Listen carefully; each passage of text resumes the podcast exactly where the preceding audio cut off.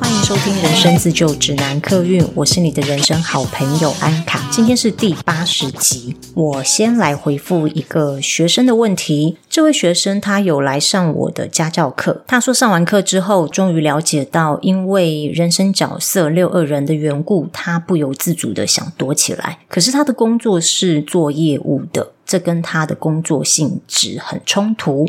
他也终于明白为什么他常常需要给自己很大的动能去接触人群。虽然说业务工作也做了五年，但真的一直都在磨合这一点。他问我说：“有什么方法跟建议去克服呢？”我会想在 Podcast 回答他的问题，是因为我也曾经有相同的困扰。我在节目里有分享过，我一开始投入职场是做业务的工作，那一做也做了快要十年的时间。做过国外业务，也做过国内的业务。国内业务的话，哇，我换过的工作太多了。我做过药商、保养品、保险、留学代办中心、医疗器材，应该还有很多我现在已经完全不记得的 工作。我一直觉得自己不适合做业务，但是很奇怪，每隔一段时间就会有人呐或长辈来问我说要不要去做某个工作，而那个工作的内容都是业务。我想说的是，不管什么性质的工作，适不适合跟喜不喜欢，永远都在天平的两边拉扯。我没有问这个学生喜不喜欢他的工作，因为我想应该不会到讨厌啦。或许这份工作大部分的内容是你喜欢的，只有跟人接触这件事跟你的体质合不来，不然的话你很难做满五年嘛。我自己呢，虽然做了将近十年的业务。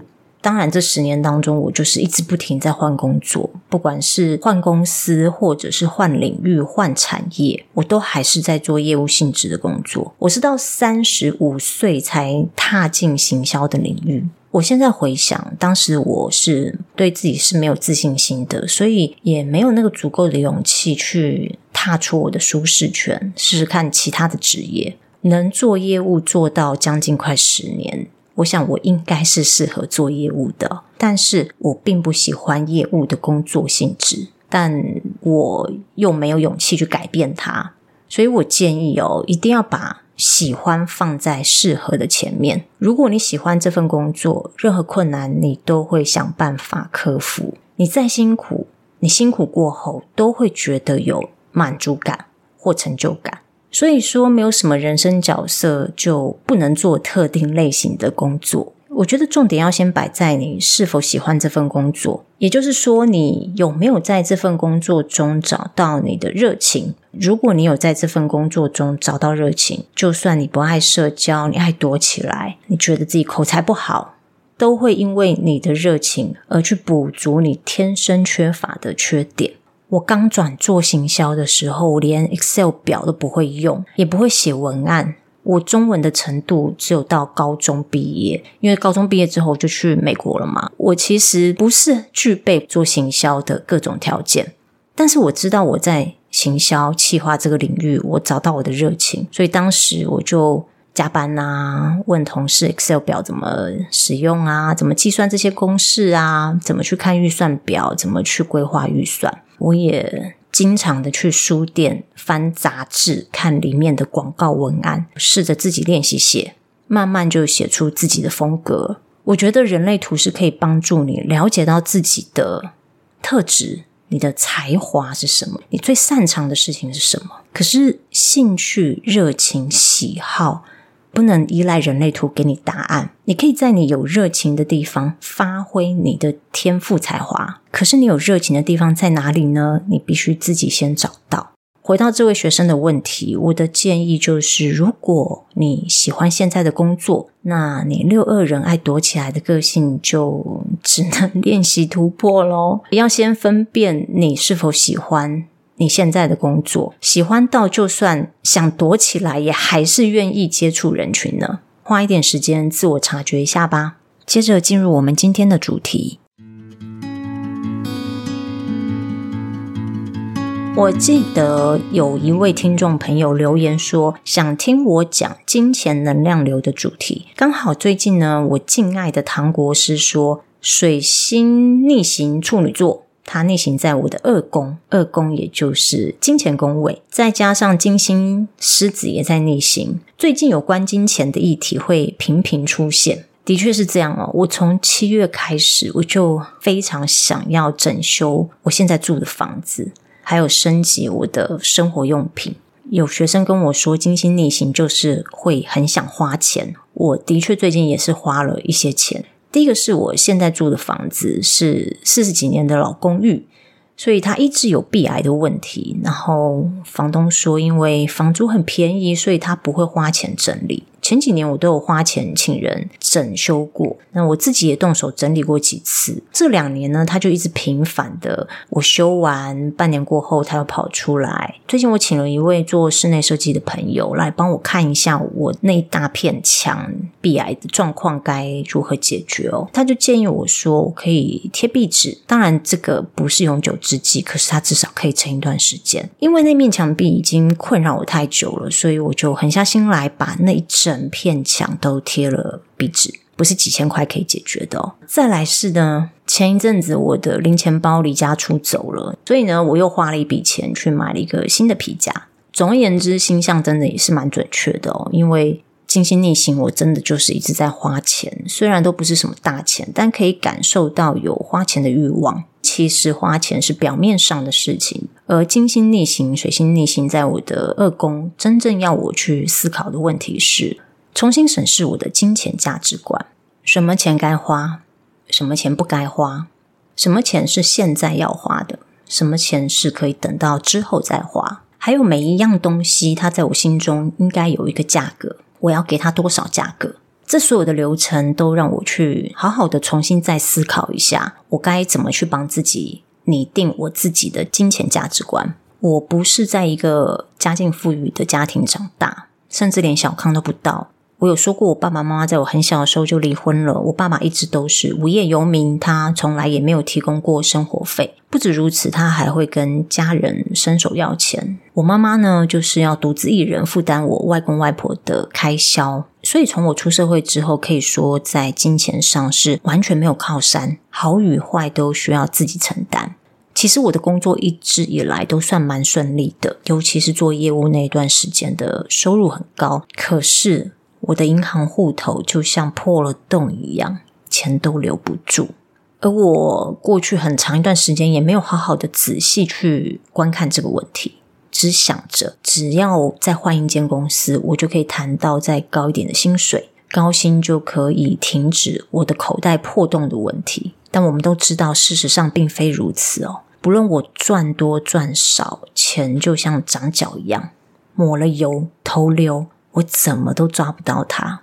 不瞒大家说，我曾经穷到户头里剩不到两千块。两千块在台北生活真的是付不了房租，也吃不了饭。那是我人生唯一一次跟朋友借钱。但是在那之后的半年内，我就让自己的存款累积超过六位数字。我是怎么做到的呢？当然，我进行了一连串的自我审视，审视我与金钱之间的关系，金钱之于我们。是什么样子的存在？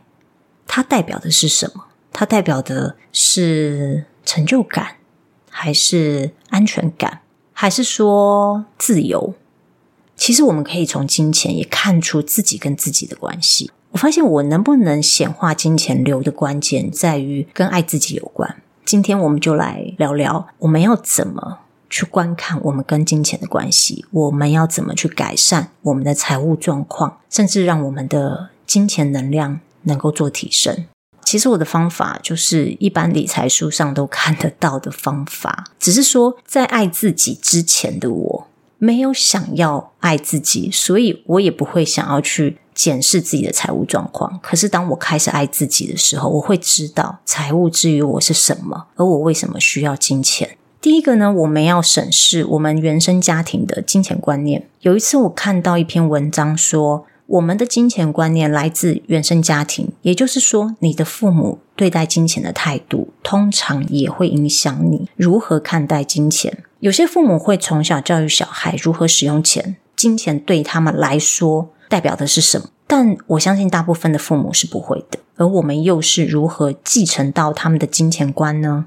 但是身教不如言教。如果你的爸妈对花钱很保守，你看着他们很保守、小心翼翼的在使用他们的金钱，而你长大之后，应该也会把要把钱花在什么地方、怎么花，我应该要花多少，会再三的考量。而如果你的爸妈花钱大手大脚，那你也可能会变成一个容易挥霍的人，或者是你的爸妈。他们习惯性把钱花在哪一个领域？是花在添购家中用品呢，还是买奢侈品？还是他们注重精神领域，所以他们也会去买很多课程？还是有些爸妈他们希望每一年都会出国，出国会让他们觉得身心都很健康？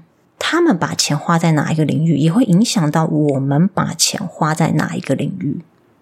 而如果你的父母经常为了钱烦恼，甚至为了钱吵架，那你可能就会跟我一样。觉得钱是来毁灭亲情的，有钱就是家人，没钱就是仇人。我小时候对金钱只有两个印象，一个是我爸爸经常跟奶奶、跟妈妈要钱，要不到钱就用各种暴力或无赖的方式威胁他们。那另一个就是小时候我跟着我妈妈回娘家吃饭，每次吃完饭呢，外婆就开始唠叨说她的钱不够用。接着就是跟妈妈要钱，回想起这些回忆，我才恍然大悟，我无法留住钱的原因，在我的潜意识里哦，到底是亲情重要还是钱重要？我搞不清楚，因为我的家人把亲情跟钱画上等号，只要身上有钱，就会被家人盯上。我长大之后呢，我爸知道我身上有钱，有时候也会出现。就像我在东区开店的时候，他认为开店就是有钱，所以他也出现了，出现来跟我要钱。好，所以我对金钱的认知就变成：你要是我的家人，就应该无条件给我钱，给我钱就等于是爱我。如果你不愿意给我钱，你就是不爱我。这个态度让我害怕拥有财富在身上。因为当我有钱的时候，就可能会被家人用各种方式夺走。有钱的时候，你反而更容易看到自己是如何不被珍惜跟不被爱。这是我找出我自己在金钱上匮乏的原因哦。那我相信，我们找到原因，我们才能从源头改变。在我看见我的害怕之后呢，我的金钱状况当然不可能一夜之间改善，但是我把自己弄穷的这个无意识行为，开始变成表意识浮出台面，慢慢的，这样的无意识行为自然而然就会停止了，因为我了解到那是个人行为，我不会跟他们一样，我为自己的行为负责，我会想办法养活我自己，我不会让金钱变成我家人的负担。过去或许我的金钱观是跟我的原生家庭是一样的，可是当我把无意识变成表意识的时候，我就开始可以去建立我自己的金钱观念，自然而然我就会想要把钱收集进来，我就不会把金钱视为是一个罪恶，而慢慢的，当然这个财富就开始累积了。而如果你也觉得自己存不了钱，或者是户头一有进账就习惯花掉，赚得再多还是依然觉得没有安全感。永远都想要追求更多的金钱，其实这样的念头也挺折磨人的。有时候那不是欲望，而是很深的匮乏感。所以我会建议你观察一下原生家庭的金钱观，你原生家庭的成员他们是如何处理钱的议题，而你又是如何被这些观念影响你现在的金钱价值观呢？第二个是记账。很久以前，有一位朋友问我，我有没有在记账？我说我没有。他说为什么没有？当下我用了好多借口敷衍他，什么麻烦呐，我不知道怎么记呀，没人教我啊之类的。但真正的原因是我害怕去看自己的花费，一方面是害怕去面对自己花了这么多钱哦，二方面是怕看到了之后就也看到了限制。那我就无法再像以前一样随心所欲的花钱了，这个是最大的问题。这就是为什么钱留不住的原因，连自己的钱都不知道用在哪里，你当然留不住钱啊。后来我就下载了记账的 APP，开始很认真的记账。我才发现，我从数字中看出好多端倪。其实也很讽刺，我做行销的，每天都在跟数字为伍，每周、每月、每季的在做行销预算，小心安排每一笔花费，甚至还会拼命帮公司谈到免费的资源交换。就想说要帮公司省下一些行销预算，而我自己却没有帮自己的财务记录花费，跟帮自己的财务做预算表。当我们了解到我们的金钱业力在哪里之后，第二步就是要审视自己的花费。审视自己的花费的好处就是，你会知道你的钱跑去哪里了，而你知道你的钱跑去哪里，会让你有掌控感。可是，只有审视花费还不够哦，也要做出预算表哦。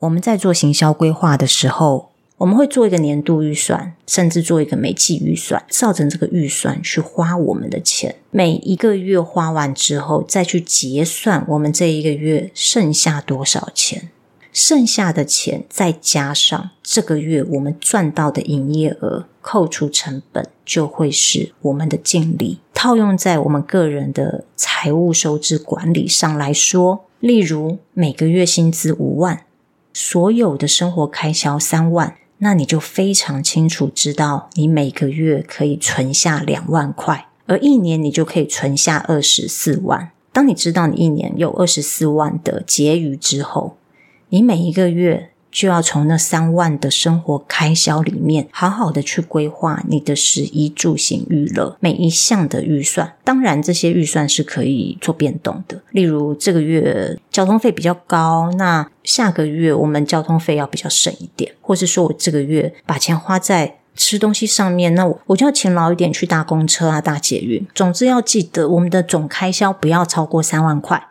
你可以省下多少钱，也就是你赚到的钱。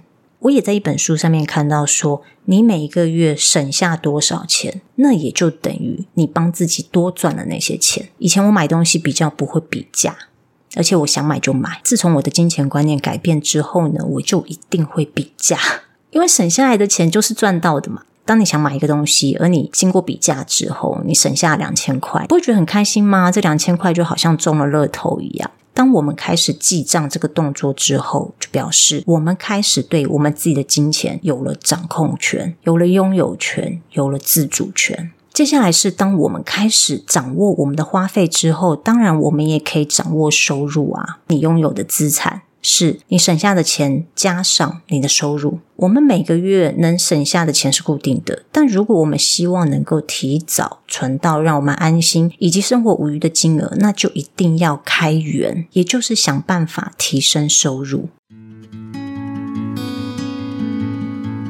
我相信很多人都对怎么去增加自己的收入很疑惑。如果我是一个上班族，我平日八小时都被公司绑架了，我哪有时间再去接案打工呢？而且我能够打什么工呢？我也曾经有过这样的困惑。我非常明白那种你的身体已经疲惫到你无法再做任何劳动的工作，但如果你的精神还有点力气的话，你可以研究一下投资商品，也就是用钱滚钱。可是这个前提是你已经有了一笔存款。再扣除你的紧急预备金，紧急预备金当然就是我觉得至少半年的生活费，多出来的钱你再去投资，千万不要为了投资把自己弄到没饭吃，这绝对不是一个聪明的动作，千万不要想说以小博大。你看到电影上面演什么，我就辞职，然后我就投入某一个很冒险赚钱的方式，发了一笔大财。那个真的都是电影演的，实际上真的不会发生这样的事情。你如果把你现在有的钱全部拿去投资的话，你绝对没有办法好好的睡觉，好好的吃饭，你会非常的紧张。不晓得你的钱摆在那个投机的市场里面，会不会一夜之间就没了？如果一夜之间就没了，那隔天是不是就没有房租钱了？投资的方式我就不多说了，因为市场上有太多金融商品，你选择自己适合的，也就是我刚说的，你把钱放那里面不会让你吃不下、睡不着，那就是最适合你的投资方式。刚刚讲的是你已经累积到一定的财富，也就是你的生活无余，你不会为了下一顿饭而烦恼的时候。但是如果当我们还没有累积到一定的财富，我们前期肯定是要辛苦一点，利用假日或下班时间多少赚一点外快。我给大家一个建议哦，就算是打工接案，也要选你有兴趣的，甚至跟你原本就会的东西有关最好。为什么呢？我相信假日或下班后还要继续赚钱，没有人是带着愉快的心情去打工的。所以这个时候一定要选一个你有兴趣的工作，才能用热情去支撑你的体力，或是找一个你原本就会的东西，你就不用花太多的力气。当我还是上班族的时候，我就接过一种工作，叫做写手，也就是有些出版社他想要帮一些名人出书，但是名人的文笔可能没那么好，也没有时间坐下来好好的写书。那写手的工作就是采访作者。把采访的内容整理成书的文字稿。当时那个业外的收入其实还蛮好的。我们可以审视一下自己原本就有的技能，利用我们原本就有的技能去帮自己赚更多的收入。我相信每个人都会有技能的，千万不要大家流行什么你就跟风去学什么东西哦。那个不是你真正有兴趣的东西，别人可能有兴趣，所以他们学得很好。可是，当你如果没有兴趣，而你也不擅长的时候，你的钱就会像投入大海里面，不会有任何的声音。另外，还有一点我想要说的是，我知道很多人说投资自己才是正确的，因为那个回报会在将来帮你换来更多的收入。这一点我是同意的，前提是你必须要明白自己的内心，这是你真心想要学的东西吗？还是是为了填补你内心的不安全感，你才来报名上课？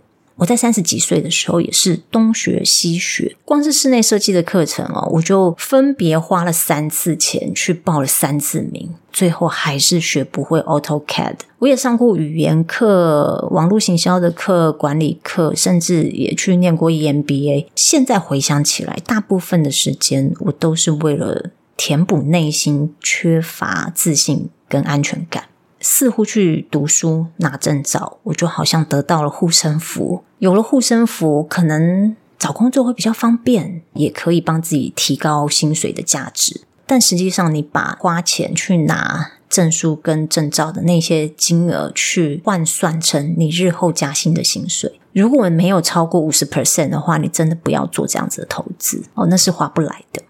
所以还是那句老话，我鼓励你去学你有兴趣的课程，而不是你认为会帮助你加薪换工作的课程。因为只有你有兴趣的事情，你才会做得好。而你在这个领域做得好，自然而然就会增加你的技能跟自信心。今天就跟大家分享我的金钱价值观是如何做转变的，而我实际走过这个转变的过程之后呢，我觉得是非常有帮助的。我说的这一些都不是什么太难、太艰涩的方法，其实你们上网看书，大致上大家讲的都差不多。最重要的还是你有没有透过金钱去看到你跟你自己的关系。最近呢，非常适合重新审视自己的金钱价值观。希望你们也能够透过重新审视自己的金钱价值观，更认识自己。如果你是第一次听到我的 Podcast，如果你喜欢的话，请你给我一些鼓励，麻烦你帮我到 Apple Podcast 划五颗星，跟留下你的感想，或者你是。Spotify 的用户的话，也是可以按下五颗星的。另外就是，呃，我有开一些人类图家教课的课程基础班。如果你有兴趣的话，欢迎你加入我们，跟我们一起分享人类图的知识。通常我会把开课的资讯放在呃我的 Instagram 里面，会把我的 Instagram 账号留在资讯栏里。欢迎你来 IG 跟我互动。如果你愿意实质的支持我，让我能有继续创作的动力的话呢，我有做一些回馈品。你支持我的同时呢，你也可以收到一个可爱的小帽帽。我会把这个帽子的链接放在资讯栏里面。谢谢你们的收听，我们下次见，拜拜。